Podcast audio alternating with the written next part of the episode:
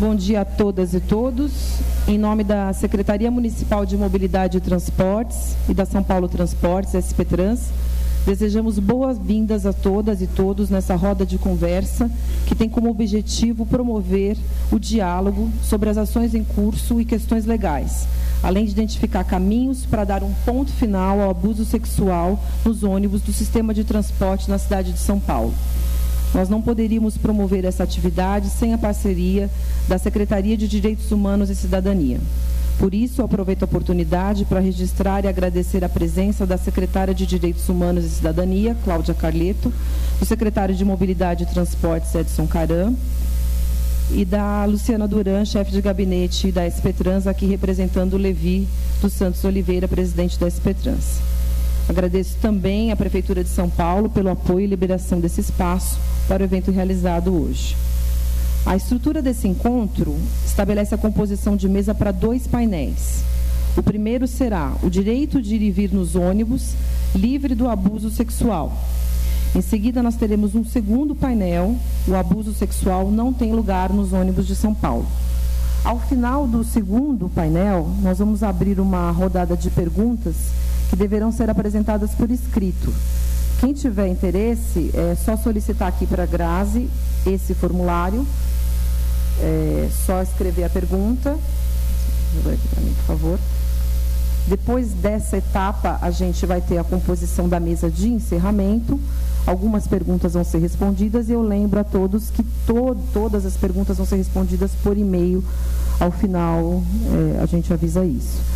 É, depois da composição da mesa de encerramento, nós teremos a assinatura de um termo de cooperação entre a Secretaria de Direitos Humanos e Cidadania, a Secretaria de Mobilidade e Transportes e a São Paulo Transportes, é, Transporte SPTrans, para acolhimento de vítimas de abuso sexual nos ônibus do sistema de transporte da cidade de São Paulo, para encaminhamento, encaminhamento psicológico especializado.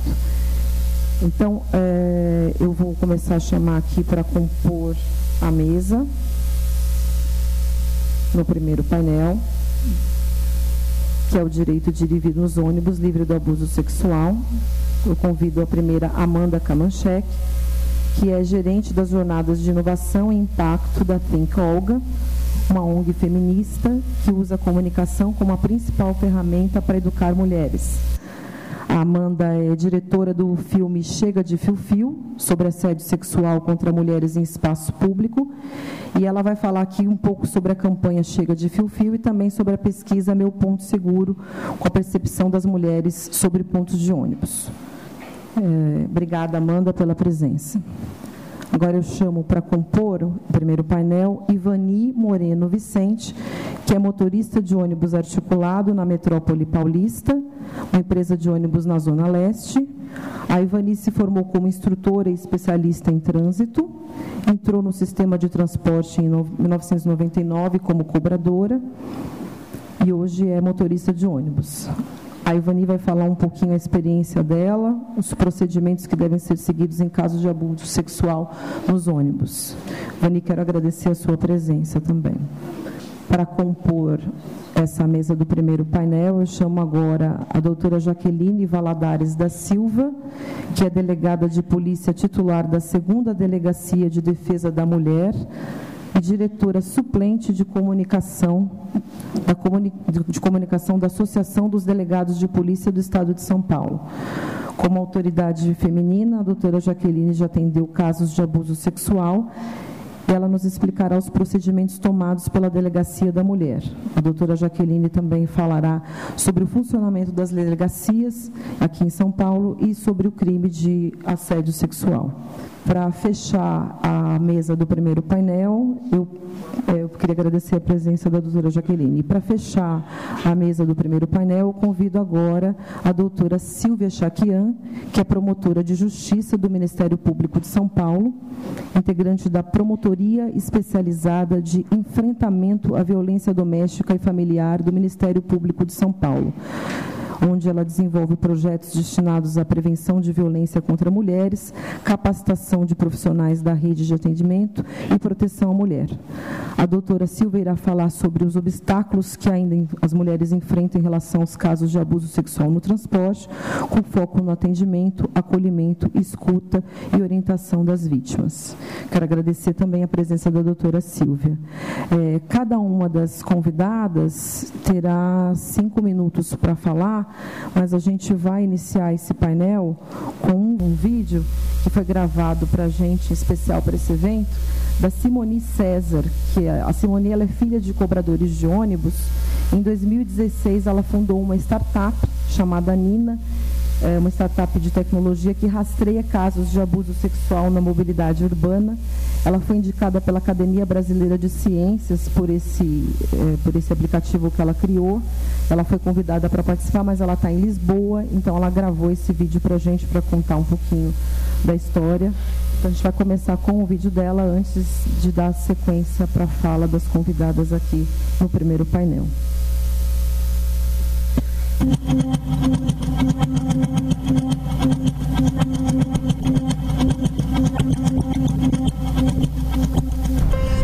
Surgiu por uma motivação pessoal. A minha mãe era cobradora de ônibus na cidade do Recife e passava mais de 12 horas vulnerável dentro da frota urbana. Eu me sentia impotente diante da exposição em que ela ficava, mas isso não se restringia a mim ou a minha mãe. O simples fato de ser mulher e usuária de transporte público nos coloca em risco reprime nossas possibilidades de ascensão e de evoluir socialmente, nos negando o direito de ir e vir.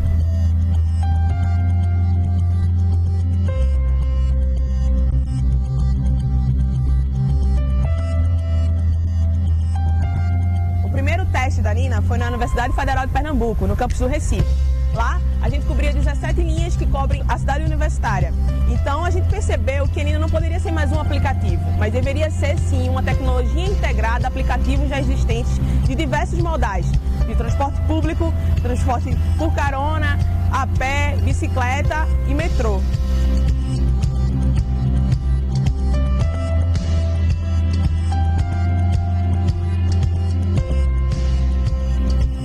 A Nina ganhou um prêmio e com isso foi possível a gente implantar a tecnologia numa capital.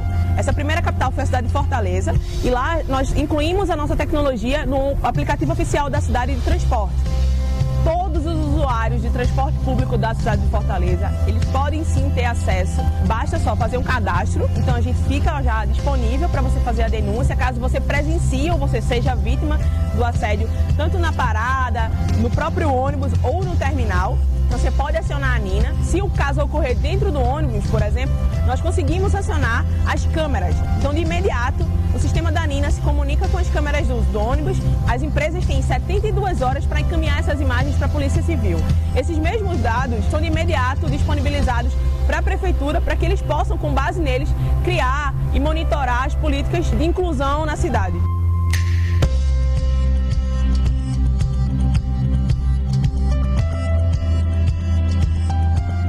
Que a Nina traz são dados inéditos para o Brasil. Nós conseguimos coletar quase mil denúncias nos primeiros meses de operação. Até então, o que se tinha no Brasil eram estimativas, como, por exemplo, o estudo que aponta que 97% das mulheres brasileiras já foram assediadas na mobilidade urbana. O poder público passa a ter acesso a pontos críticos na cidade para o trânsito de mulheres e também a produção de provas instantâneas com as denúncias.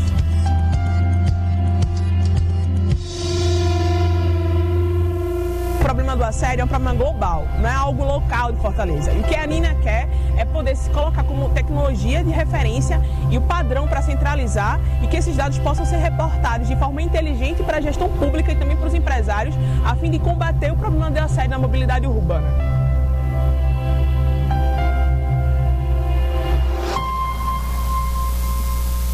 O vídeo. A gente agradece a Simone que gravou especialmente aqui para o evento. Então, a gente dá início agora à roda de conversa, ponto final, abuso sexual nos ônibus da cidade de São Paulo. O painel 1, direito de ir e vir nos ônibus, livre do abuso sexual. A primeira a falar é Amanda Kamanchek. Obrigada, Amanda, pela presença. Então, eu peço que você inicie sua fala, lembrando que o tempo é de cinco minutos, a gente te avisa quando faltar um minuto. Obrigada, Amanda. Bom bom dia a todas e todos. Muito feliz de ver esse auditório cheio. É, e queria começar agradecendo o convite é, e dizer que, para nós, né, da sociedade civil, a gente considera esse evento já um avanço. É, quando a gente começou a falar sobre assédio, a gente tinha que bater na porta da gestão pública para pedir para ser ouvidas. Assim, na verdade, a gente batia na porta de todo mundo porque ninguém entendia o que era assédio. E hoje a gente está aqui é, conversando, dialogando com as secretarias, né, com a SP Trans, é, tentando promover soluções conjuntas. Então, a gente está bem feliz mesmo com, com esse momento. É, eu vou falar nesses cinco minutos é, sobre a campanha Chega de Fio Fio, então vou contar um pouco como foi que a gente começou a falar sobre assédio é, e o que, que a gente viu como avanço. Então, a campanha Chega de Fio Fio foi criada pela Think Olga, que é uma ONG em 2013, e a Juliana de Faria, que foi a fundadora, né, ela falava que assédio era uma palavra não dita. Então a gente ouvia muita piada ainda quando a gente começava a falar so sobre esse tema. É, nesse ano, enfim, foi criada a campanha e a gente criou um primeiro estudo online para saber o que era, né, como era a situação. Não tinha nenhuma pesquisa que identificasse o que era o assédio aqui no Brasil ainda. É, nesse esforço inicial de fazer um estudo, 8 mil mulheres responderam em duas semanas, ou seja, tinha uma demanda absurda para falar sobre esse tema. E lá já a gente soube que 99,6% das mulheres já tinham sofrido assédio, ou seja, todas nós já passamos por esse tipo de violência. É, depois dessa criação da pesquisa, a gente lançou um mapa. Então, o mapa foi, surgiu em 2014, é um mapa da Chega to Fio também, é um mapa onde as mulheres conseguem colocar um PIN. Então, onde foi que você sofreu essa violência, qual foi a rua, qual foi o transporte, qual foi o ponto de ônibus, e elas colocavam depoimentos. Então, a gente conseguia começar a perceber o que, que era essa violência, né? o que, que é o assédio, porque até então a gente entendia isso como cantada, né? na verdade. Amen. E aí, com esses mapas, né, o mapa hoje tem mais de 4 mil denúncias de mulheres no Brasil todo. A nossa ideia lá atrás era que isso fosse uma forma de incentivar a política pública. Então, ok, por que, que tem tanta denúncia nessa rua? Por que, que tem tanta denúncia nesse ponto? O que está acontecendo ali? E aí que a gente conseguisse, né, que a gestão conseguisse olhar para isso e falar, ok, ah, pode ser um problema de iluminação, pode ser um problema de falta de, de circulação de ônibus, por exemplo, pode ser um problema de ausência de comércio, então não tem comércio, ou pode ser, será que não tem gente passando ali? Ou será que tem becos que essas mulheres estão passando e ali estão sentindo medo? É, então a gente levantou, né, e aí vários desses problemas, na verdade todos esses problemas surgiram é, dos depoimentos das mulheres, e a gente começou a entender mais ou menos é, a idade também desse assédio. Então a gente viu também que o primeiro assédio que as mulheres sofrem nas ruas acontece entre 9 e 13 anos. Ou seja, é muito cedo que a gente começa a ouvir esse tipo de violência. E são meninas que estão indo para a escola, são meninas que estão com as suas mães. Tem muita denúncia de menina que está com a mãe e que a mãe e a menina escutam. É, e muitas denúncias né, que, que vêm também do transporte. Então, essa ainda é a realidade que a gente vive. Né? É, depois do mapa, então o mapa trouxe essa primeira visibilidade, porque você via um monte de pontos, você conseguia visualizar aquilo, né? E, e com o mapa e outras várias campanhas, depois veio o meu primeiro assédio também, que foi é, uma das principais campanhas, que está muito conectada com o movimento Me Too hoje também. É, várias outras mulheres começaram a falar e fazer milhares de campanhas, né? E falar sobre isso. E aí, em 2014, esse mesmo ano, é, eu mesma passei por uma situação de assédio é, a gente decidiu fazer um filme, que é esse que a Vanessa apresentou, que é o Chega de Fio Fio. A gente queria convidar vocês a assistirem, se não viram ainda. É, e quando a gente estava fazendo, enfim, não estava na gravação, é, eu passei por uma situação dentro do metrô e decidi eu mesma denunciar é, o que tinha acontecido no mapa. A gente marcou o metrô no Twitter e fomos convidadas para a primeira reunião que o metrô fez para fazer a primeira campanha contra assédio. Então, é esse tipo de, de situação e de mudança que a gente gostaria de ver, né? Que a, que a gestão, que quem faz, que as pessoas que estão ali na ponta, que nos recebem, os motoristas, né, os seguranças, ouvissem o que a gente estava passando e que a gente pudesse trazer todas as experiências, porque o problema a gente conhece muito bem e a gente pode passar muita informação, né?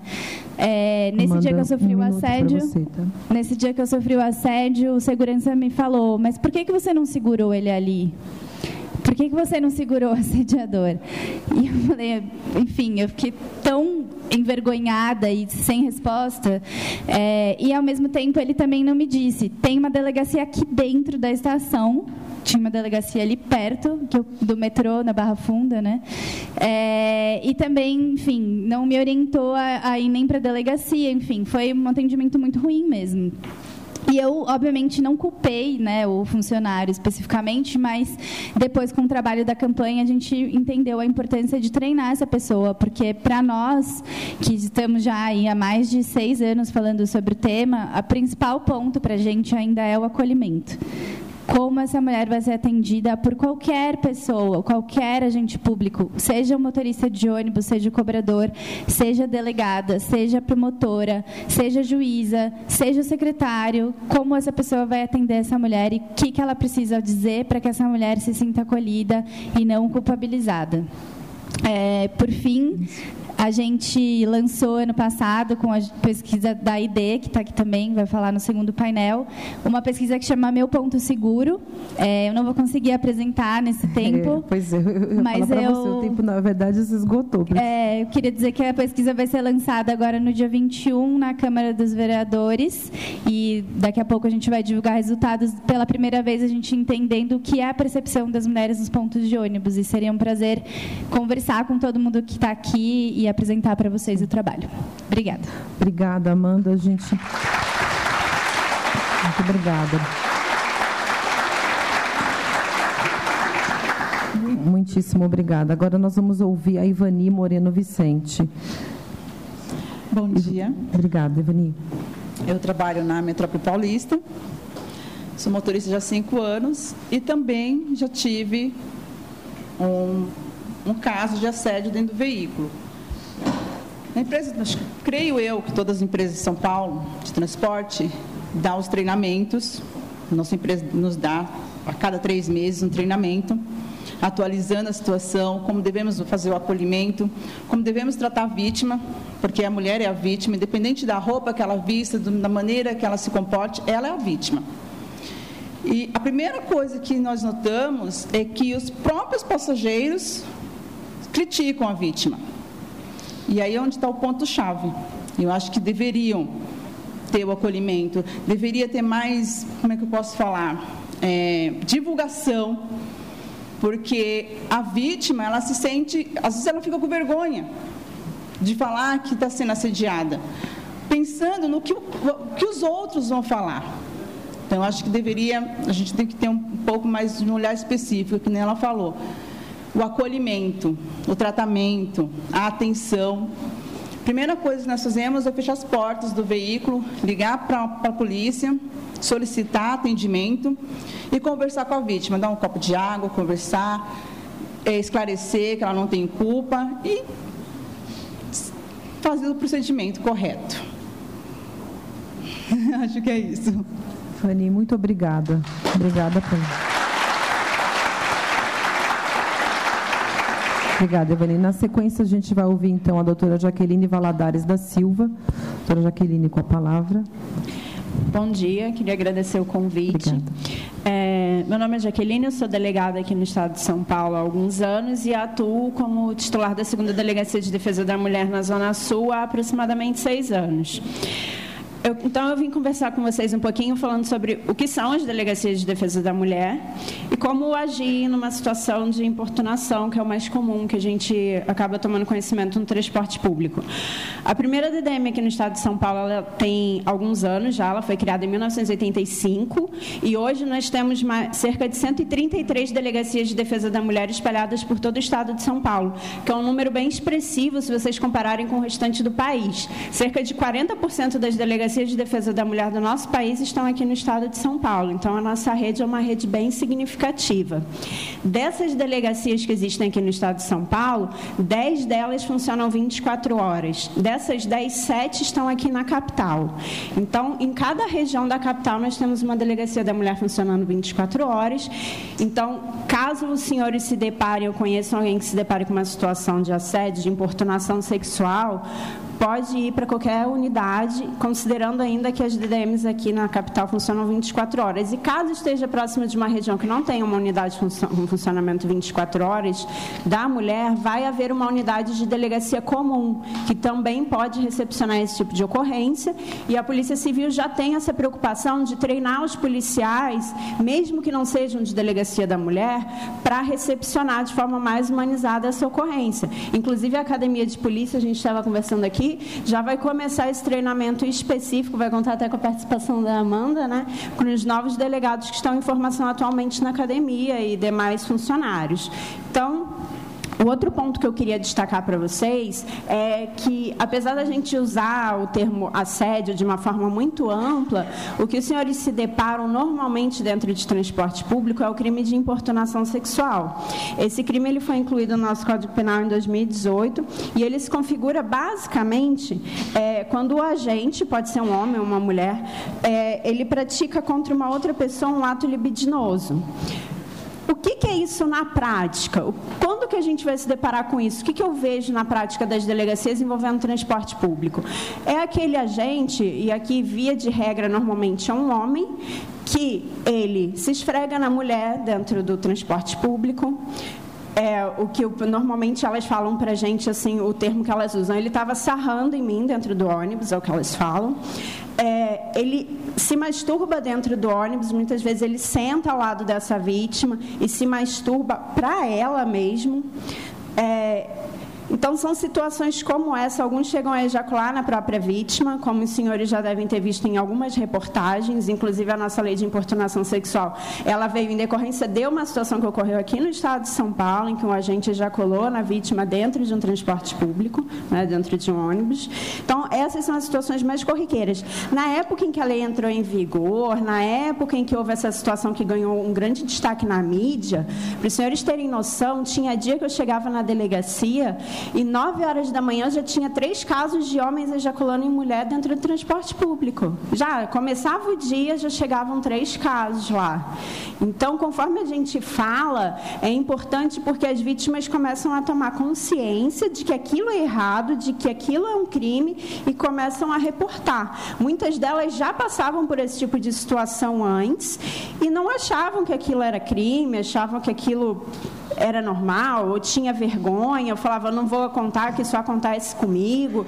E a partir do momento em que a gente começa a falar sobre isso, elas começam a perceber como é uma situação errada e começam a noticiar. Então é importante que haja esse treinamento dos funcionários para que eles saibam como atuar, qual, onde procurar uma delegacia, o que fazer. Então muitas vezes chega o funcionário lá com algum, alguma antigamente os funcionários simplesmente falavam assim: "Ah, procura a polícia".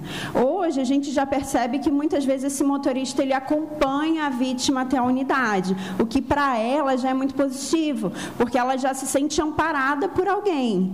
E o que a gente trabalha é que, hoje em dia é que esse motorista tente trazer não só ela, porque muitas vezes esse crime ele foi presenciado por outras, outras pessoas ali dentro daquele coletivo e as pessoas hoje em dia já começam a se solidarizar, né? como a nossa colega estava falando aqui. Muitas julgam, mas hoje em dia, como a gente já fala muito sobre o assunto, muitas pessoas, eu percebo, já estão se solidarizando com a vítima, então já se prestam a testemunhar. Os casos que eu recebo atualmente, eu, eu recebo já alguém da, da do transporte, seja do metrô, do ônibus, acompanhando, dando esse suporte para a vítima. E é, muitas vezes ele já traz até a testemunha que estava dentro do ônibus ou dentro do, do metrô, que é muito importante. Ou se a testemunha não pode ir, leva pelo menos os dados dessa pessoa para que a gente possa chamá-la depois para testemunhar. Então, isso é muito positivo, porque assegura que lá na frente a doutora tenha condições de oferecer uma denúncia e o juiz tenha condições de condenar esse agressor.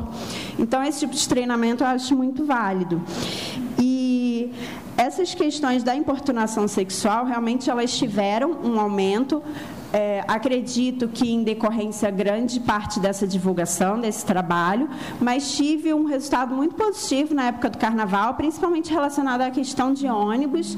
Durante o período de carnaval, pelo menos a minha unidade policial, que atende parte da Zona Sul, cerca de um milhão e meio de habitantes, a gente só teve até o momento um registro envolvendo ônibus, importunação sexual dentro de ônibus. Que ótima notícia. É, então, acho que essas, acredito, tenho certeza que essas campanhas, principalmente pré-carnaval que nós tivemos, e a necessidade de uma campanha contínua de conscientização é muito importante para que nós possamos reduzir, conscientizar e, caso aconteça, dar uma punição efetiva para esses agressores. Obrigada. Muito obrigada.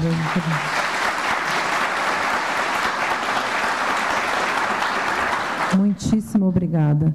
E agora nós vamos ouvir a doutora Silvia Chaquian. Bom dia a todas as pessoas presentes. Eu queria agradecer o honroso convite é, para estar aqui hoje nesse evento tão importante, parabenizar a iniciativa e aí eu peço licença ao secretário Edson Caram para fazê-lo na pessoa da chefe de gabinete. Né? É um evento falando de mulheres e eu queria então parabenizar a iniciativa na pessoa da chefe de gabinete da SP Trans, Luciana Duran, e da minha grande parceira secretária de Direitos Humanos e Cidadania, Cláudia Carleto, além de cumprimentar minhas colegas parceiras antigas aqui, Amanda, Jaqueline, e uma parceira que eu conheci hoje aqui, Guerreira, e que eu tenho por você toda a minha admiração. É, bom, Nesse breve tempo, eu queria falar um pouquinho, salientar a importância desse evento. Eu sou promotora de justiça criminal há 21 anos, portanto, sempre trabalhei com violência contra a mulher e de 10, 11 anos para cá, exclusivamente no enfrentamento à violência de gênero. Portanto, para mim, esse evento é um marco. É, eu sei o que é trabalhar com violência contra a mulher, quando essa violência era banalizada, invisibilizada, tolerada pela sociedade. E é importante, quando a gente fala dessa percepção de avanço, de que essa é uma conquista das mulheres. A lei da importunação sexual é fruto de uma conquista das mulheres que ocuparam as ruas e fizeram acontecer, exigindo resposta de proteção eficiente por parte do direito, da justiça, porque de fato naquela época eclodia aquela sensação de desproteção da dignidade sexual. Né? Eu queria trazer aqui alguns dados de uma pesquisa que foi divulgada essa semana, portanto bem recente, para a gente fazer algumas breves reflexões. Ah, nessa pesquisa pesquisa feita em São Paulo, 63% das paulistanas disseram que já sofreram algum tipo de assédio, sendo 43% nos meios de transporte, um número bem significativo. 31% relatou abordagens desrespeitosas na rua, 22% no ambiente de trabalho, 14% violência em casa. 60% das mulheres avaliaram mal o sistema de segurança, de proteção, né, de segurança pública. E 43% das mulheres avaliaram que nós precisamos de leis de, de penas mais é, graves, né, mais altas para esse tipo de, de crime. E aí eu queria chamar a atenção para alguns aspectos. O primeiro, de que há avanços, claro que sim, esse evento é prova disso, as mulheres procuram mais a justiça, acionam, percebem mais a violência e, portanto, denunciam mais, como a Jaqueline colocou. Mas eu também queria chamar a atenção para essa persistência da violência contra a mulher. Nós estamos num mês em que se comemora o Dia Internacional da Mulher e é devastador constatar que nós estamos tão atrasadas em termos de lutas de direitos, porque nos países mais desenvolvidos as mulheres vão ocupar a rua no 8 de março para brigar por salários iguais, por questões muito muito mais profundas relacionadas à, à desigualdade, e nós vamos lutar pelo direito de ocupar o espaço público sem sermos estupradas, usar o meio de transporte sem sermos importunadas, assediadas, encoxadas, uh, estar em casa sem sermos espancadas, e isso é muito terrível, né? como nós ainda estamos atrasadas nessa luta. Uh, com relação ao, ao avaliar mal a política de segurança e de exigir penas mais graves, eu queria mais altas, eu queria chamar a atenção para o fato de que quando as mulheres dizem que querem penas mais altas, elas não estão querendo cárcere, né? mas sim respostas mais efetivas. E essas respostas mais efetivas não necessariamente vêm com o direito penal. E a gente precisa dizer o que é o direito penal, o direito punitivo. O direito punitivo ele é reflexo da nossa sociedade, da nossa carência de valores éticos, morais. É quando os freios sociais sociais, os meios de contenção social, como educação e respeito ao corpo da mulher, não funcionam, é aí que a sociedade clama por mais direito punitivo. Né? Portanto, o que as mulheres dizem quando elas dizem queremos mais penas, elas querem respostas efetivas. E isso não vem exclusivamente com direito penal, mas com outros aspectos relacionados aos, à educação, enfim. E aí eu queria, então, finalizar a minha breve fala aqui para dizer que, se não vem com direito penal, vem com políticas públicas efetivas e também com o que se convencionou chamar de aplicação da lei a partir de uma perspectiva de gênero. E o que é isso? Isso é ter um olhar cuidadoso para essas mulheres, para essas vítimas. E aí eu queria falar sobre esse atendimento, esse acolhimento que tanto se falou aqui, para a gente entender que há acolhimento adequado quando não se respeita a condição daquela mulher, não se julga, quando a gente se livra dos nossos próprios pré-julgamentos para olhar para aquela mulher e analisar, portanto, que essa fala da vítima de violência sexual vem muitas vezes acompanhada de desconforto, de inibição, de falta de memória, porque isso pode estar relacionado ao pós-trauma. É importante entender é, como a gente revitimiza essas mulheres ao perder a calma, ao exigir dela respostas ou falas muito conexas e com detalhes impossíveis de fornecer no pós-trauma. Portanto, é importante nesse processo de escuta e de oitiva respeitar o tempo dela, não determinar por ela. Isso é uma coisa que todas nós temos a tendência de fazer, né? querer determinar o que é melhor para ela, mas entender como a gente pode ajudar. Perguntar o que eu posso fazer para te ajudar, o que você de fato deseja orientar com calma e entender, sobretudo, que a revitimização vem a partir das oitivas sucessivas. Quando a gente submete essas mulheres a muitos, eh, muitos serviços, muitos setores onde ela vai repetir a mesma narrativa. E eu finalizo com uma frase que eu acho que tem tudo a ver com o nosso encontro aqui hoje. Uma frase do sociólogo Edgar Morin: eh, Não se pode reformar a instituição sem uma prévia reforma das mentes, mas não se podem reformar as mentes sem uma prévia reforma das instituições. Muito obrigada. Obrigada, doutora. Muito obrigada. Então, eu encerro agora o primeiro painel, Direito de ir e vir nos ônibus livre do abuso sexual, agradecendo demais a presença de todas vocês. Eu peço agora que vocês voltem aos seus lugares na primeira fileira da plateia, para que a gente possa dar sequência. Quero lembrar que é, a gente tem perguntas que podem ser feitas pela plateia pelo formulário que tem com a Graziella, não sei onde ela está agora. Aqui. Quem quiser pode fazer perguntas pelo formulário. Ao final do segundo painel, a gente vai fazer uma rodada para responder. O nosso evento ele continua com o painel 2 o abuso sexual não tem lugar nos ônibus de São Paulo, enquanto eles organizam aqui. A gente vai continuar com a composição da mesa, seguindo o painel. Então, a Graziela está com os formulários, lembrando quem quiser fazer as perguntas, só buscar um formulário com ela e a imprensa vai ser atendida ao final do evento. Então, dando continuidade ao painel 2, o abuso sexual não tem lugar nos ônibus de São Paulo. Eu convido para vir ao palco a Luciana Duran, que é chefe de gabinete da SP Trans, advogada, especialista em Direito do Estado, com MBA em Gestão Pública. A Luciana atua há mais de 15 anos em órgãos públicos municipais e estaduais. Ela foi idealizadora e editora-chefe de uma revista especializada em administração pública e ela vai falar das ações realizadas pela SP Trans, que é a empresa responsável pela gestão de transporte de ônibus aqui na cidade de São Paulo. Luciana, obrigada. Para continuar a composição da mesa do painel 2, eu convido agora Ângela Goston. Ângela é presidente da empresa de ônibus Express, que opera na zona leste da cidade, com uma frota de 495 veículos. Ângela iniciou na área de transporte em 1996 e ela falará como é a orientação das empresas para os motoristas e cobradores em caso de abuso sexual. Ângela, obrigada pela sua presença. Para compor a mesa, eu chamo agora Sandra Pinho Barbosa da Silva, que é sócia administradora da empresa de ônibus Alibus Transportes, que opera na zona leste da cidade, com uma frota de 671 veículos. A, Anja, a, desculpe, a Sandra é formada em Direito, mestre em Direito Tributário, está no sistema de transporte público desde 2004. Sandra contará sobre as ações da empresa e treinamento de seus funcionários, também em caso de abuso sexual. Sandra, muito obrigada pela presença. Agora eu chamo para compor a ID SVAB, que é consultora do Banco Mundial para Gênero e Mobilidade. A ID é cofundadora e sócia da ASC-AR, uma consultoria, consultoria em análise de dados, membro do Conselho Deliberativo da Associação dos Engenheiros e Arquitetos desde 2017. A ID falará sobre o programa Smart Mobility para a região metropolitana aqui de São Paulo, que tem financiamento do UK Prosperity Fund e implementação do Banco Mundial.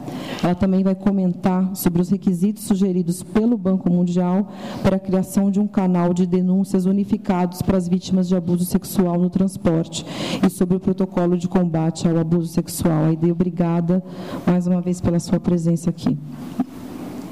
E para compor a mesa e fechar a mesa desse segundo painel, a gente chama a secretária Cláudia Carleto, secretária municipal de Direitos Humanos e Cidadania. A Cláudia é jornalista, pós-graduada em marketing político, exerceu atividade política na Secretaria Municipal da Pessoa com Deficiência e Mobilidade Reduzida aqui na Prefeitura de São Paulo. Foi chefe de gabinete na Câmara Federal, diretora de comunicação na Assembleia Legislativa, chefe de gabinete também na Câmara Municipal de São Paulo Paulo, quando ocupou o cargo de secretária executiva adjunta de Política para as Mulheres da Secretaria Municipal de Direitos Humanos e Cidadania. Ela implantou e geriu políticas públicas para as mulheres. A secretária vai falar sobre o atendimento psicológico realizado às vítimas de abuso sexual nos ônibus da cidade, da orientação realizada na Casa da Mulher Brasileira e demais equipamentos da Prefeitura. Secretária, muito obrigada. Então, eu inicio o segundo painel com a palavra a chefe de gabinete da SP Trans, Luciana Duran. Bom, bom dia a todos.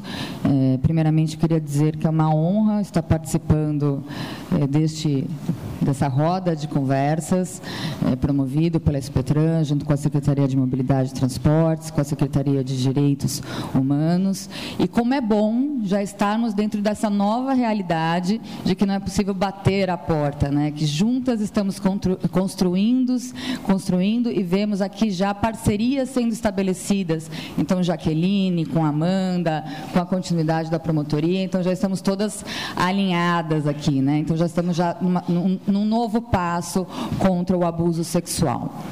Bom, e a SP Trans, né, gestora desse sistema de ônibus, o que, que ela faz para inibir, prevenir o assédio sexual, o abuso sexual, que é o crime em si, dentro do transporte de ônibus? E essa é uma missão árdua, porque nós temos aqui 56% das nossas usuárias são mulheres. Nós temos que garantir esse direito de ir e vir a essas mulheres com segurança. E como fazer isso? Nós estamos diante de uma política pública que é uma das mais desafiadoras para o gestor público, porque é justamente uma que visa a mudança comportamental, que não se estagna numa ação, num, numa campanha. Né? Na verdade, é algo perene, é algo continuado, é algo que tem que ser gradativamente, dia a dia, semeado, para efetivamente gente conseguir mudar números, né? mudar comportamento. É, a delegada falou um pouquinho disso já. Na verdade, adotamos desde 2017 que todos os ônibus devem ser parados na possibilidade ou na efetivação de uma importunação sexual. Isso é um gran grande ganho para a sociedade. Por quê? Porque a gente ouve aqui as palavras e, e de todas nós aqui nós ouvimos o quê? Acolhimento, vergonha. E quando, então, quando a mulher ela tem vergonha vergonha de denunciar, enquanto ela não se sente acolhida, a gente não consegue combater de fato este, é, este possível potencial criminoso, porque ele ainda se sente impune. Né? A vergonha é da mulher. Então, quando eu falo em parar o ônibus, em levar esse ônibus para as delegacias, eu, eu falo que eu vou ter toda ali os passageiros como testemunhas desse abuso. Eu falo que o abusador não ficará impune, terá o BO efetivado, terá ação é, tramitada, eu já começo a ter medidas coibitivas. Né? E aí, isso foi instaurado em 2017. De lá para cá, nós já temos 140 casos de ocorrências de ônibus parados, paralisados e que, e que culminaram nos boletins de ocorrência. Isso tem que ser amplamente divulgado, porque é justamente é isso que dá esse empoderamento, essa possibilidade de acolhimento da, da, da mulher e essa segurança do ir e vir no transporte público. Uma outra coisa que a gente tem feito ostensivamente desde 2017, aqui também a Sandra e a Angela vão poder falar um pouquinho melhor sobre isso, é e também foi falado aqui também so, sobre isso, é a questão do treinamento. Então, na verdade, na mobilização, da conscientização dos operadores, que também tem uma grande representatividade masculina, mas que há essa necessidade de quebra de paradigma e que estão sendo feitos desde 2017, nesses últimos três anos, cursos ostensivos, fiscalizados e super, supervisionados pela SPT trans, inclusive com algumas auditorias não pré-avisadas para verificar a eficácia disso. E qual que é o foco disso? É justamente colocar este é, é, colaborador nessa situação de empatia, de, do olhar do outro lado, da mulher, dessa mulher que se sente envergonhada, de que ele tenha esse sentimento de acolhimento, que não haja o pré-julgamento. E isso a gente tem conseguido fazer, tanto que os ônibus estão sendo parados. É, aqui nós tivemos já o depoimento aqui da nossa motorista e, e isso traz também essa sensação que, de acolhimento que foi tão falada aqui por todas nós. Já temos 152 mil treinador, é, operadores do sistema, entre eles motoristas, cobradores e fiscalizadores, impactados por esses treinamentos. A partir do, do último contrato com as concessionárias, esse chega a ser um termo obrigatório. Já vem, já vem dando certo e, na verdade, agora a gente fala ainda mais sobre questões de poder, gênero, de, de, de histórico, para justamente quebrar esse paradigma e conseguir é, reciclar de 12 em 12 meses esse, esse, esses operadores. Mas já, nós já temos hoje 152 mil operadores, o total de colaboradores da, da frota capacitados com esse viés. Eu sei que meu tempo já esgotou, mas só aqui para terminar um pouquinho, é, rapidinho, para falar das ações propositivas, nós temos ainda a previsão no, no nosso novo contrato de instalação de câmeras de monitoramento, é, que vem a ser mais uma possibilidade de, de, de trazer até provas né, para uma, uma futura é, instauração de um, de, de um processo, é, que vem a inibir com que um potencial agressor efetivamente vem, né, ele, ele começa a passar, o constrangimento passa a ser da mulher e começa a passar desse potencial, começa a ser desse potencial agressor que até então se sente impune a qualquer possibilidade dos seus atos e, e também encoraja e traz mais segurança para qualquer usuário do sistema público, mas para a mulher, no caso, em tela. Nós vamos continuar com as nossas ações de, posts em redes sociais, de jornal de ônibus, de folders. Fico muito feliz quando a delegada fala para fala para nós que teve um caso é, de, de, abuso sexual na, na, na regional dela, no, no, carnaval. Nós fizemos ostensivamente posts de redes sociais, é, nas redes sociais e na relação do carnaval, falando do não a não. É, por outro lado, nós justamente por isso que eu falo, o grande desafio do gestor público nessa política pública, que é o combate da, da mudança de comportamento. Ainda vemos nos comentários das redes até discussões preconceituosas, né, que colocam a mulher e extrapolam até a questão do ônibus, levam a mulher do carnaval. Então a gente ainda tem uma missão árdua pela frente, mas é como eu falei no começo, é, são, são pequenas ações diárias que têm que ser plantadas dia a dia e que a gente efetivamente, com ações preventivas, de acolhimento, de incentivo que essa mulher denuncie sim, porque ela é vítima e ela tem que ser acolhida, de medidas que co co sejam coibitivas a esse potencial Luciana, agressor. Eu quero lembrar que no, seu tempo. Gradativamente, a nossa missão como SP Trans, como gestores do, do transporte, como gestores públicos, é que a gente, se um dia tinha que bater na porta, e hoje estamos falando todas juntas de uma política pública conjunta, e em alguma outra nova roda de conversa futura, a gente possa estar falando em números bem menores, e por que não, já que essa é a nossa meta, é intolerável qualquer abuso sexual no transporte, no ônibus, e essa será a nossa missão contínua. Muito obrigada. Obrigada. Muito obrigada, Luciana. Agora nós vamos ouvir a Ângela Guston. Ângela, obrigada pela presença. Bom dia. Primeiramente, quero agradecer é, pelo convite, né, é, por estar representando todas nós, assim, a gente está falando a Semana da Mulher, mas eu acho que o dia, a semana, sempre é o nosso dia, sempre é, temos que estar nos unindo, nos encontrando, fazendo essa situação que a SP Trans tomou essa iniciativa. Parabéns. Caramba, parabéns para todos vocês, parabéns para todos vocês que estão aqui, não só mulheres, mas homens também que estão disponibilizando o tempo de vocês para estarem ouvindo, porque é uma coisa que é um problema que virou, como a, Amanda falou, global. Não é uma coisa de sistema de ônibus, não é uma coisa de sistema de metrô, de sistema de transporte, não, é global.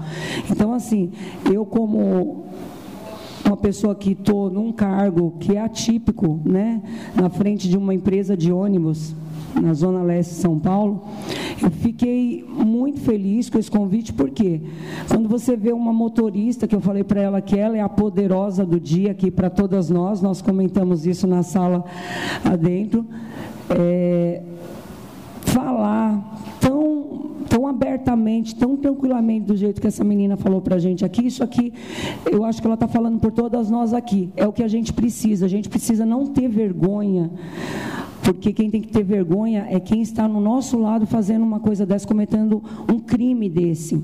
Então, fiquei muito feliz também, delegada, promotora, todas nós aqui, a gente vendo assim, é, tudo que está sendo feito e dizer, como eu já combinei até aqui com a Amanda, é, para estar tá contando com a gente pessoalmente, como empresa, como mulher, como mãe, como mãe de mulher, como mãe de homem, que nós vamos estar juntas nessa frente, como a nossa promotora falou, a gente não precisa é, esperar por um dia para a gente poder estar. Tá, a gente tem que fazer como outros países, em outros lugares estão. A gente tem que se unir sempre numa causa dessa daí. Fazer sim o que tiver ao nosso alcance e o que não estiver para nós pessoalmente, mas para pessoas que estão é, juntas com a gente ali, para a gente poder estar. Tá acabando com essa situação, porque eu, como mulher na frente de uma empresa de ônibus, mas de toda a situação que eu fui, a gente passa vários tipos de assédios, não é só o assédio de uma pessoa, como foi falado, coxando na gente, não.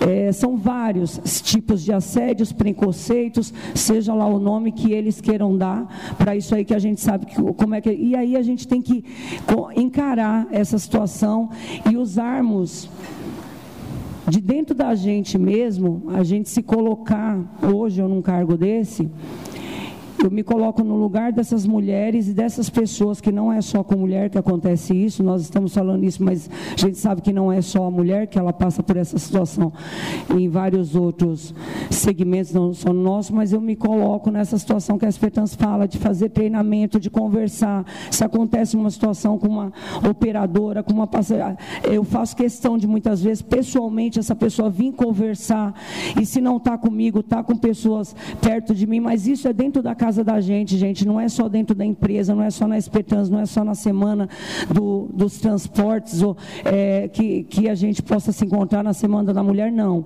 Isso aqui eu acho que a gente tem que pegar agora, aliar todas essas, essas pessoas que estão aqui e as que estão depois da gente indiretamente e a gente continuar esse trabalho que, graças a Deus, fiquei feliz também com a delegada falar de um caso.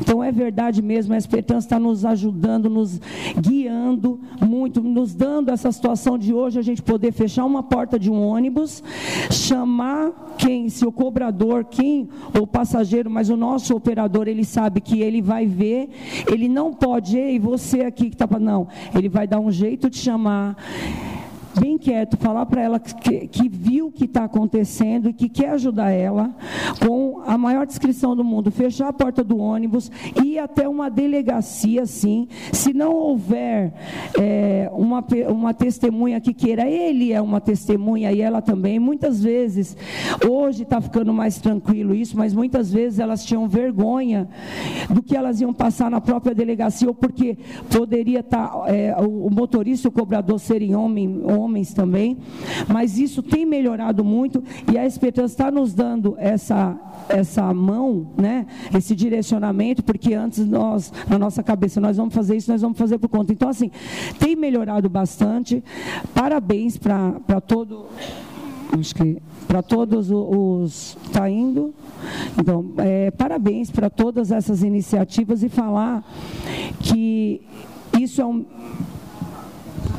Deixa eu trocar o Desculpa. E falar que isso é o mínimo do mínimo. Que, como a nossa promotora falou, não é questão que a mulher quer que o homem vá preso, não. É questão que a gente quer que acabe isso. E só vai acabar isso se nós todo, todas e todos, e quem passar por isso, ou quem ver alguém passar, independente de onde estiver, o local que estiver, a condição que tiver, a situação que estiver, não deixar isso passar impune. Então, assim, é, convido todas as pessoas aqui é, presentes para a gente estar tá fazendo o, que puder contar comigo, com a nossa empresa, com a nossa situação toda que a gente puder ajudar, nós estamos junto com vocês. E mais uma vez falar para você que é essa motorista de ônibus aqui, que eu falei que ela não dirige um, um carro, ela dirige um ônibus de 23 metros. Parabéns para você, você é a estrela do dia, você está nos representando aqui. Eu estou muito orgulhosa de ter te conhecido aqui e dizer para você que você é a pessoa que mais pode falar aqui o que a gente passa, o que nós, mulheres, passamos e que você está lá.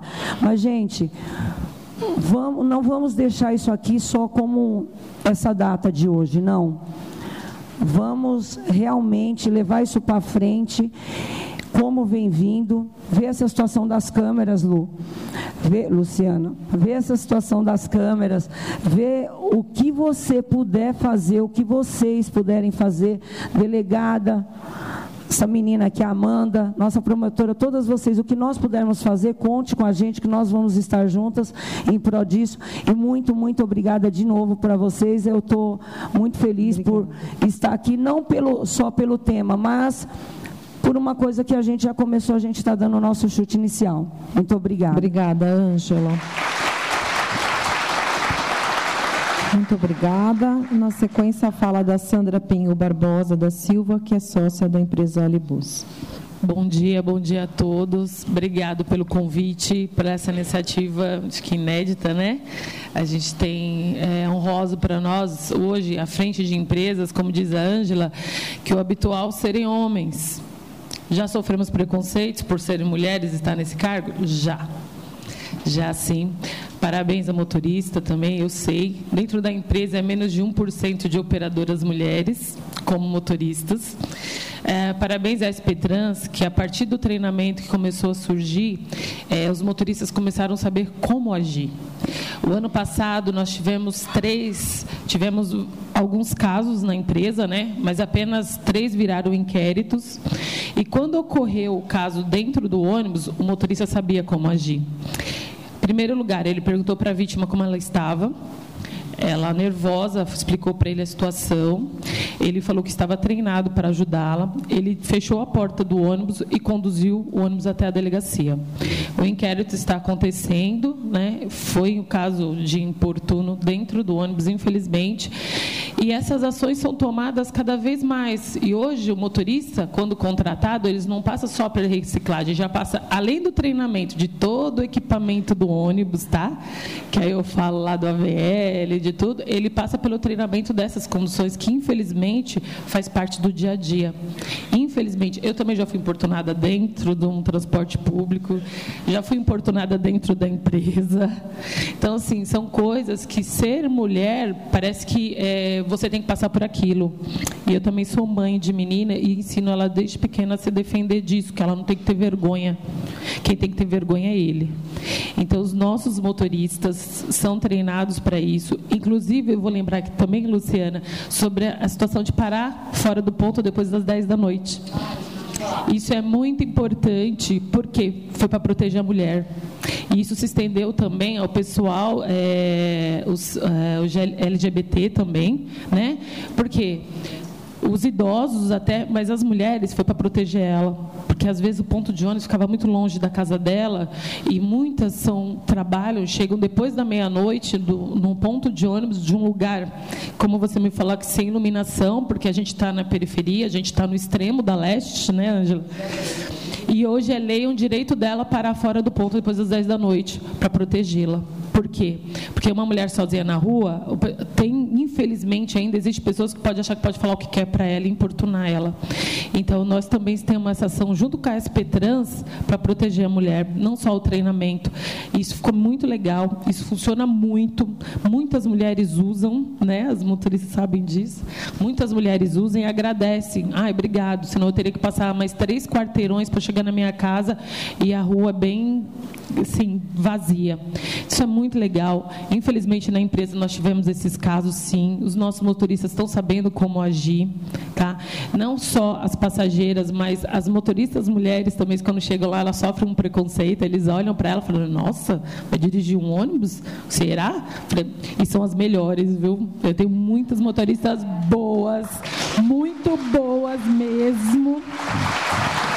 E sem querer desmerecer, é claro, porque numa percentual que os homens são maioria nesse sistema, a gente sabe disso. A gente hoje, por força do novo contrato de licitação, a gente trabalha no serviço Atende. É um serviço para portadores de deficiente, de mobilidade. E eu acompanho esse serviço muito de perto, porque nós não fazíamos isso e hoje a gente está começando a aprender. E serviço novo a gente aprende, né, Luciana? E o que, que aconteceu? A maioria das motoristas que vão para o Atende, eu gosto que sejam muito mulheres, porque elas são muito mães, elas acolhem ali os deficientes, os meninos, como mãe, como a gente tem um lado mãe muito grande na gente, né? E assim, é um carinho que você sente. Os homens também são treinados para isso, façam uns bons serviços, mas eu prefiro que as mulheres elas tenham um carinho a mais. É impressionante, é uma coisa assim, é, totalmente diferente. E, e, esse lado, às vezes, ninguém vê. Ah, um serviço braçal. O serviço da manutenção só tem homem, da operação só tem homem, das motos só tem homem, das empresas, 90% só tem homens, mas a gente consome né, ter o toque feminino e isso faz toda a diferença nesse tema também. Mais uma vez, obrigado pelo convite. Tá? Fica aqui é, saber que as empresas hoje têm essa responsabilidade com as usuárias e com os usuários também, porque a gente tem né, a diferença daqueles homens que têm consciência disso também. Obrigada mais uma vez pelo convite de fazer parte dessa mesa. Muito obrigada, Sandra. Muito obrigada, Sandra. Agora nós vamos ouvir a Ideis Vab, que é consultora do Banco Mundial para Gênero e Mobilidade. Bom dia começar pedindo um pouco de desculpas, porque eu estou super gripada. Então, talvez eu vou falar um pouco mais baixo e vou demorar um pouco mais. É, queria agradecer a oportunidade de estar aqui, agradecer o convite, parabenizar a prefeitura, parabenizar a secretaria, as secretarias, porque isso sempre é um tipo de ação intersecretarial. É, eu, quando comecei meus estudos de gênero e mobilidade em 2013, não imaginaria estar numa sala com essa quantidade de pessoas interessadas em ouvir esse tema. Então, é muito, satisfa muito satisfatório ver que o tema evoluiu e que a sociedade e o comportamento também nosso está melhorando com o tempo. É, está em transmissões do Banco Mundial, eu vou me guiar bastante por aqui para também não perder, é, a consideração de gênero e mobilidade na promoção da equidade urbana. E aí, é, queria contar para vocês que vou falar de dois estudos, na realidade. Vou citar um e vou me aprofundar no de São Paulo. É, foi feito agora, recentemente, um estudo comparativo de três cidades da América Latina: Buenos Aires, Rio de Janeiro e Lima em comunidades de baixa renda, localizadas em áreas centrais e periféricas. É, eles partiram, né, avaliaram vários atributos sobre três chaves: a disponibilidade, que se refere à oferta da rede, aceitabilidade, é, que se refere à qualidade, quando a gente fala aceitabilidade do usuário, pensar nesse sentido da qualidade da infraestrutura de transportes provida, e acessibilidade, tanto física, e aí física significa uma pessoa cadeirante conseguir acessar, física no sentido de conseguir fazer com que o, o transporte seja é, vetor de acesso a oportunidades, mas também acessibilidade de preço. Então, também esse estudo aborda questões tarifárias e o estudo se chama Porque Ela Se Move. Em breve ele estará disponível no site do Banco Mundial. E é, é um estudo um pouco mais teórico. Em São Paulo, a gente fez um outro estudo no qual eu trabalhei diretamente, sobre o qual vou me aprofundar. É o Gender Baseline São Paulo Mobility. É, fui eu, a Ideis Vab, e a Marina Harco, uma outra consultora que também trabalhou nesse estudo. E ele se insere dentro do programa Smart Mobility, na região metropolitana de São Paulo, com financiamento do UK Prosperity Fund e implementação do Banco Mundial. Entre os objetivos desse programa está a implementação de pilotos inovadores em mobilidade inteligente para testar e promover tecnologias disruptivas e estabelecer as bases para governança e capacitação no uso de tecnologia para os transportes e planejamento urbano. Tem três conjuntos de atividades dentro desses objetivos. Apoiar atividades que permitirão a introdução de novas tecnologias disruptivas, incluir atividades nas quais essas tecnologias possam modificar o aprimoramento, aprimorar o monitoramento, o gerenciamento, o planejamento do transporte e estimular atividades de comportamentos disruptivos. E é nessa última, nesse último eixo que a, que a gente coloca esse estudo, que é estimular um comportamento disruptivo quando eu falei que sete anos atrás eu não imaginava estar numa sala como essa, eu acho que a gente está nesse momento de mudança de comportamento. Né? Então, a gente falando dessa questão de gênero e mobilidade. Eu ia falar vários dados de justificativa, mas eu acho que a mesa anterior inteira se prestou a esse papel, então eu vou dar uma pulada nessa parte, dado escasso tempo. Mas é, eu não vou, eu vou falar alguns outros dados, porque a gente, apesar de a gente dar foco bastante no assédio, acho que a gente também precisa entender que o assédio ele é um, um resultado de várias questões que envolvem o comportamento. Né? É, e para melhorar isso, a gente precisa considerar, então, para melhorar a cidade para as mulheres, para melhorar é, ou diminuir, né, nesse caso, melhorar significa diminuir os casos de assédio e a ocorrência deles nas nossas, nas nossas vidas, a gente precisa considerar as necessidades específicas das mulheres, principalmente em três eixos: padrões de mobilidade, restrição de segurança e participação mais econômica no setor. Aproximadamente 20% dos, dos postos de trabalho do setor são ocupados por mulheres no Reino Unido. Estudando aqui São Paulo e todas as operadoras e empresas públicas que operam em São Paulo também não passa dos 20%. Essa é uma marca meio no mundo. Tá? Então, a gente está falando de várias cidades, de vários lugares do mundo, a gente não passa. Aqui, se eu não me engano, a gente fica na faixa dos 15%. Tá? E aí, a nossa metodologia foi, a gente olhou para São Paulo, a gente fez entrevistas semi-estruturadas com pessoas, entidades da sociedade civil, do setor público e do setor privado, com operadoras, é, com operadoras de ônibus, com operadoras de patinetes, com operadoras de bicicleta, então foram vários entes privados que foram ouvidos. A gente também fez coleta de dados quantitativos, olhando a estrutura organizacional das empresas, as campanhas que envolviam as temáticas, sejam elas para fora ou para dentro, então treinamentos estão envolvidos, e estatísticas que envolviam os casos de assédio e abuso sexual que a gente conseguiu junto à Secretaria de Segurança Pública. A gente também mapeou as ferramentas tecnológicas e tivemos contato com a Simone Nina, foi um ótimo estudo. É, ela é uma ótima referência ainda, e o trabalho que vem sendo feito em Fortaleza é uma referência para o Brasil. Do ponto de vista diagnóstico, a gente estruturou em três dimensões: a estratégica, a corporativa e a operacional. Eu vou passar brevemente e vou me deter um pouquinho na operacional. Do ponto de vista da estratégica, a gente fez várias recomendações, fez uma atividade de priorização e elencou uma medida de recomendação em cada um desses eixos para serem priorizados. Porque a gente sabe, o poder público você tem um mundo de diagnóstico, tem um monte de recomendações e por onde começa.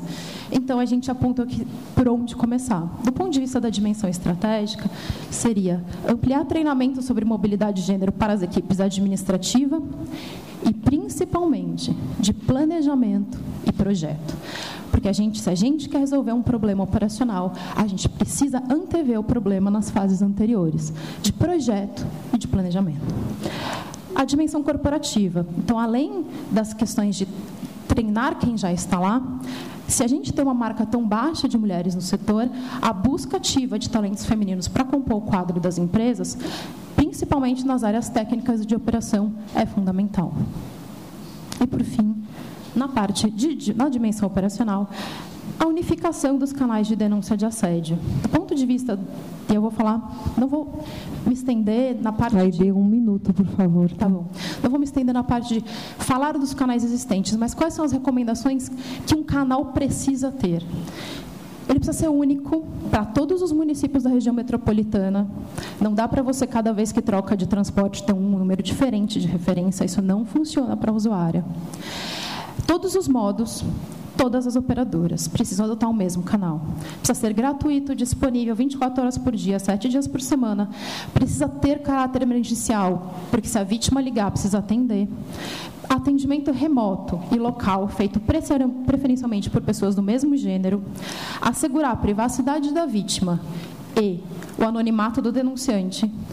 Os atendentes devem informar a vítima sobre os seus direitos e a rede de apoio que está à disposição.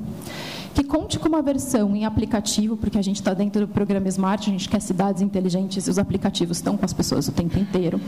Por isso a gente recomenda, né? Faz, tem sempre referência no Nina. E um protocolo único de atendimento às vítimas compartilhado e seguido por todas as empresas que se envolvam na operação de transportes na região metropolitana. Por fim, é, eu queria retomar aqui, fazer um grande destaque, porque eu acho que é importante, eu acho que já dá o gancho para falar da Cláudia. Espero, acho que sim. É, um pouquinho de histórico. Né? É, a Amanda comentou nessa primeira reunião do metrô que em 2015, né? É, eu acho interessante porque foi um passo extremamente corajoso ouvir a sociedade civil e feliz. E eu acho que esse é um case para a gente não perder de vista. Como ouvir a sociedade civil e aliar. Então, a sociedade civil, quando não se coloca de uma forma reativa, e o poder público, quando se coloca a ouvir, como que essa aliança pode ser muito frutífera. Né? E, nesse sentido, foi importante o poder público, naquele momento, entender que os casos de assédio, do ponto de vista de notificações, subiriam. E lidar com isso, do ponto de vista de imagem, não é simples. Então, foi corajoso no momento. Segui no momento seguinte, entra o TJ, né, o TJSP e todas as demais empresas de transporte. Então, primeiro veio metrô, mas depois veio CPTM, SP Trans, MTU e todos os demais. Isso foi extremamente relevante, exatamente no sentido que hoje a gente já conta com um protocolo unificado de atendimento às vítimas.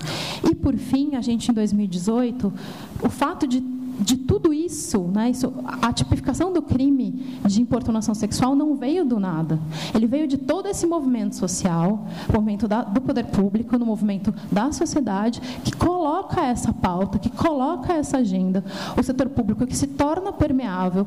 E aí, a gente colocar uma tipificação é importante, porque do ponto de vista para a gente de quando você faz o diagnóstico, quando você faz a pesquisa, a gente sempre pega na Secretaria de Segurança Pública e não consegue desagregar esse dado. E agora consegue. Agora a gente consegue fazer esse fenômeno ser visível. A gente não consegue falar sobre aquilo que a gente não nomeia. A gente não consegue estudar aquilo que a gente não vê. E o fato de hoje a gente ter um protocolo, de a gente ter um diálogo intersecretarial, um diálogo entre poder, poder público, poder privado, setor privado e sociedade civil, e ter a a parte do pessoal do jurídico, da justiça agregado e também nessa toada, e também colaborando e ter uma tipificação é absolutamente fundamental para a gente avançar nesse tema. Era isso que eu queria falar. Muito obrigada. Obrigada, Aide. Muito obrigada. E agora, com a palavra, Cláudia Caleto, que é secretária municipal de Direitos Humanos e Cidadania. Bom dia a todas e a todos. É com muita alegria, com muita honra, que estou aqui finalizando esse segundo painel. Nós todos né, e todas aqui tivemos a oportunidade de ouvir essas mulheres maravilhosas. Eu acho que nenhum depoimento, nenhuma fala aqui é, não foi menos do que muito engrandecedora para todo o conjunto do trabalho da Prefeitura, da sociedade civil e dos nossos parceiros.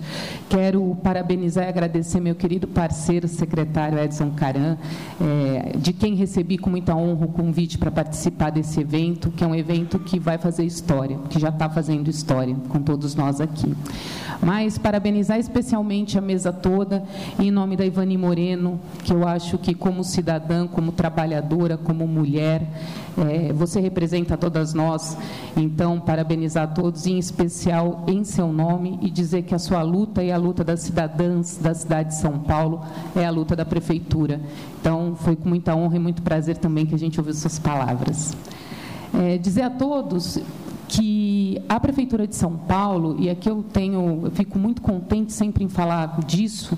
A gente tem uma rede extremamente robusta quando a gente fala de enfrentamento à violência contra a mulher, né? E falo isso até sem medo na frente da promotora Silvia Chaquian, porque ela é nossa parceira nessa rede. E quando eu falo de rede de enfrentamento à violência, eu falo de diversos atores. Eu falo do poder público, enquanto prefeitura, dentro da Secretaria de Direitos Humanos, por meio da coordenação de política para as mulheres. Nós temos nove casas de porta aberta para fazer o que a doutora falou e falou muito bem, que é muito importante, que é fazer essa escuta qualificada, que é ouvir essa mulher, que é entender a situação de violência que ela passa. Vocês podem imaginar, as mulheres aqui vão entender muito mais no coração que eu estou dizendo. É muito difícil a gente falar de uma dor.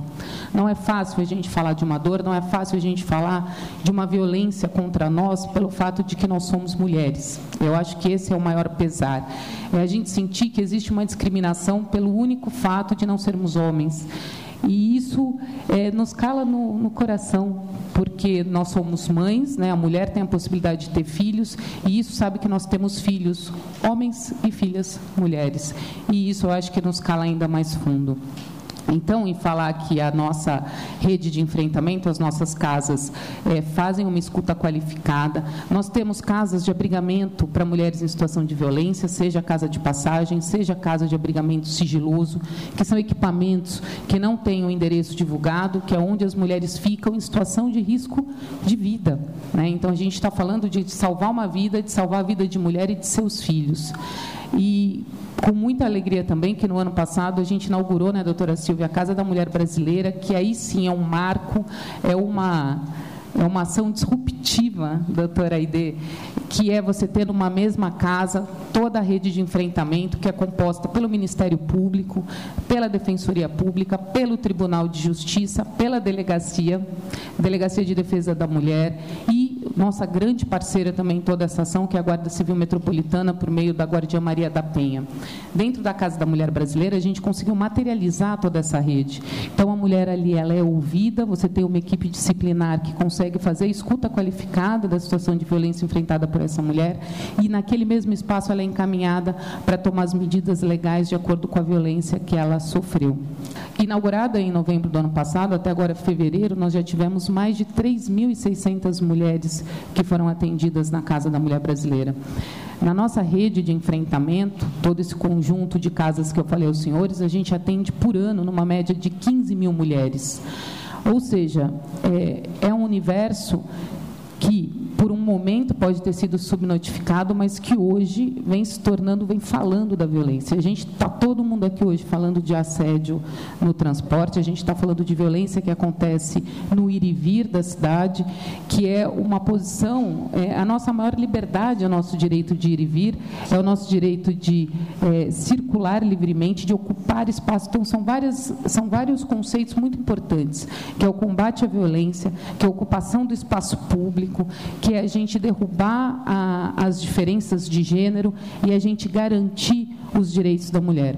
Então, essa mesa toda, todo esse evento, engrandece monumentalmente esse debate, essa discussão, essa luta, que não é nossa, é de muito tempo, é, que caminha muitas mulheres batalhando por isso.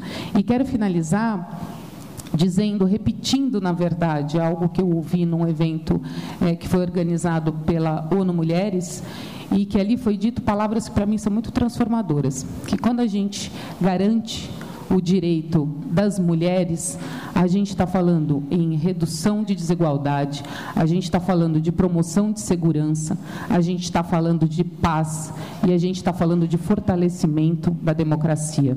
É isso que a gente está fazendo aqui hoje. Eu tenho certeza que isso que a Prefeitura de São Paulo vem buscando todos os dias por meio do nosso prefeito Bruno Covas, que é um incansável nessa luta, não só dos direitos de todos os cidadãos, mas referendando esse nosso trabalho, Caram, o prefeito está garantindo o direito de todas as mulheres e as cidadãs da cidade de São Paulo. Agradeço a todos, tenham um bom dia.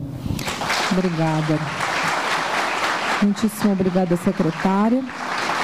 Eu peço agora que vocês permaneçam no palco, porque nós vamos agora responder as perguntas da plateia.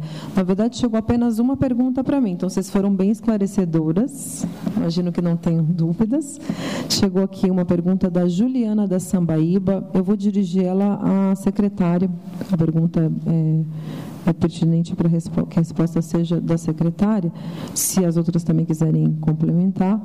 É, a pergunta é: além de medidas aos agressores, o ideal não seria combater isso desde a infância, onde criam-se a diferença de gênero, e deveria ser discutida igualdade de gênero, onde a educação deveria ter políticas melhores e mais efetivas? É a pergunta da Juliana, da Sambaíba.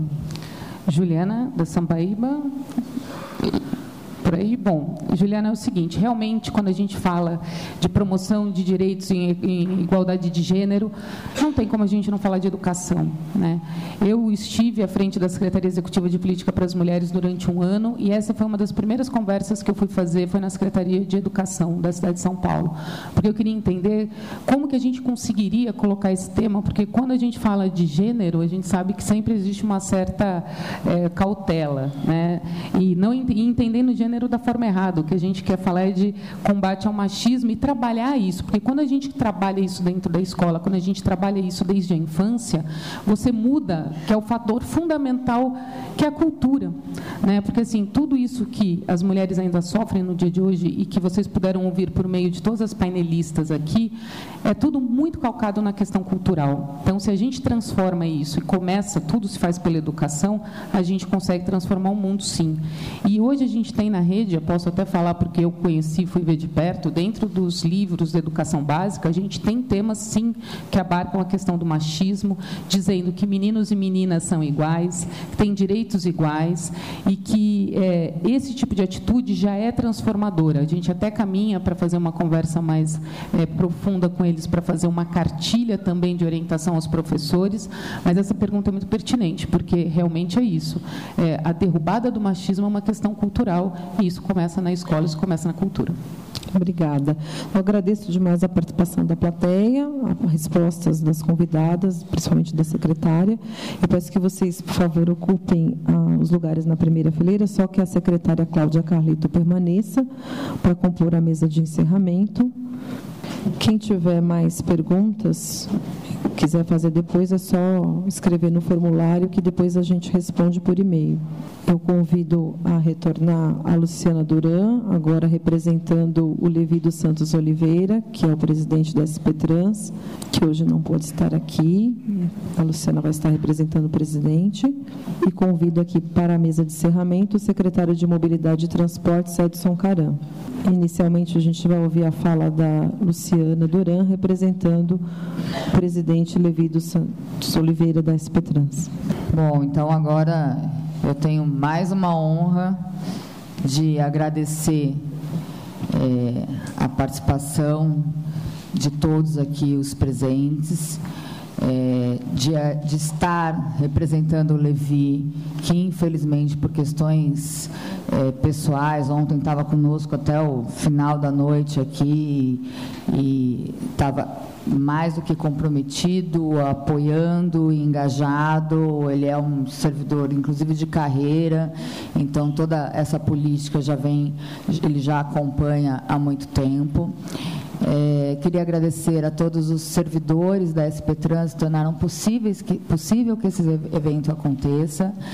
É, e, mais uma vez, é, elevar a grandiosidade e a importância desse debate para o transporte público e, no, no, caso, em tela, aqui ao, a frota de ônibus. É, como já dito anteriormente, é uma política pública que a gente enfrenta uma questão é, cultural, de mudança comportamental. A palavra, acho que quase de todas as mulheres foram praticamente de acolhimento né, e do combate a essa vergonha de, de, de, de, denunciar. Então, eu acho que um evento como esse, ele traz de novo à tona, e isso deve ser feito continuamente, ostensivamente, é, é, para que realmente a gente possa dar medidas de segurança e de proteção a essas mulheres no seu direito de ir e vir, a cada, cada dia mais nós possamos estar ouvindo, refletindo e aprimorando as políticas públicas nesse sentido. Então, agradeço ao secretário Edson Caran, à secretária Cláudia, por, por, por juntos estarmos promovendo esse, esse, essa roda de conversa é, de, de tão, tão relevante para a sociedade e que a gente realmente possa ir a cada, a cada dia com as nossas políticas públicas como gestores públicos, estarmos erradicando e gradativamente mudando essa realidade. Obrigada a todos os presentes. Nós tivemos aqui também representantes dos RHs das empresas, das concessionárias, o que já torna é, é, importante essa parceria, essa colaboração, essa parte que a gente fala de treinamento, desse olhar do motorista, do colaborador, de, do, do, pré, do não pré-julgamento. Então, que bom que que estejam aqui junto conosco, é, que a imprensa possa nos ajudar a divulgar essas medidas é, é preventivas e coibitivas. E meu agradecimento é efetivamente minha honra de fazer parte deste, deste projeto e deste evento, que não se esgota aqui, né? que é só um passo dentro dessa nossa grande missão contra o abuso sexual, como é o nome do evento, um ponto, um ponto final ao abuso sexual no transporte público, nos ônibus. Obrigada, Luciano. Obrigada. Nesse momento, vamos ouvir as considerações finais da secretária de Direitos Humanos e Cidadania, Cláudia Carlito. Bom, é assim, é muito bom poder falar duas vezes no mesmo evento, apesar de parecer que o assunto esgota, não acaba nunca, viu, secretário? Não, mas dizer assim, fazer agora finalizar é, falando do meu agradecimento especial por nós estarmos hoje assinando esse termo de cooperação. É, nós estamos renovando votos, na verdade, secretária, estamos renovando votos porque nós já fazemos uma atuação em conjunto é, com prevenção ao assédio dentro do transporte na cidade de São Paulo, por meio de cartilhas, fazendo a formação dos condutores que é isso que a gente fala de derrubada de barreiras, essa é uma delas, ela é fundamental e fazer sempre ações intersecretariais entre pastas, e aí digo até para além da questão da estrutura administrativa da prefeitura, mas na questão de parceria, de construção social para um futuro melhor, é o que a gente busca, a orientação do nosso prefeito, e é o que a gente faz todos os dias. Então, muito obrigada, secretária, da gente estar aqui hoje fazendo isso. Obrigada a todos vocês que ouviram carinhosamente, atentamente as palavras de todas essas mulheres que nas suas áreas, nas suas áreas de atuação, são desbravadoras, são mulheres que vieram aqui mostrar para todo mundo que a gente faz a diferença com todas as diferenças que enfrentamos nos nossos pontos de atuação. Então, obrigada, parabéns a todos. Obrigada. Obrigada, secretária. Agora nós teremos a agora nós teremos a assinatura do termo de cooperação entre a Secretaria de Direitos Humanos e Cidadania, a Secretaria de Mobilidade e Transportes, a São Paulo Transporte SP Trans para acolhimento de vítimas de abuso sexual nos ônibus, no sistema de transporte na cidade de São Paulo e também para encaminhamento psicológico especializado. E para encerramento do evento, nós vamos ouvir o secretário de Mobilidade e Transportes, Edson Caram. Bom, bom dia. Primeiro eu queria agradecer a presença de todas, em especial todas aquelas mulheres que fizeram parte da mesa e que eu espero que essa mesa ela uh, seja o início de um trabalho e que venham junto com a prefeitura no sentido de defender uma causa muito importante dentro da área de mobilidade. Agradecer em especial a Cláudia por estar junto com a gente dentro desse processo e ao prefeito Bruno Covas, que sem ele a gente não teria conseguido uh, juntar as peças para seguir em frente. Então, uh, hoje eu acho que muita coisa foi dita, uh, muita coisa deu para a gente aprender. Ah, dá para perceber que nós estamos seguindo um caminho uh, e esse caminho uh, ele tem que ser aprimorado e depende muito dessas, desses diálogos e dessas conversas com todas as partes da sociedade civil. eu espero que todas realmente estejam presentes com a gente nessa discussão. É, eu já pedi, vou pedir para a Beth França começar as ações dentro do CMTT. Eu espero que vocês estejam junto com a gente no CMTT para que isso possa evoluir de forma uh, uh, rápida e saudável. Agradecer em especial a todas as mulheres e dizer o seguinte: não tenham vergonha, parem o ônibus, identifiquem e vamos para a delegacia, porque esse pessoal eles realmente tem que sair uh, da rua, tem que sair de circulação. Eu conto com a, com a ajuda de todos vocês e também uh, espero poder, de alguma forma, contribuir para que a gente consiga colocar um fim, uh, um ponto final no abuso sexual. Obrigado a todos.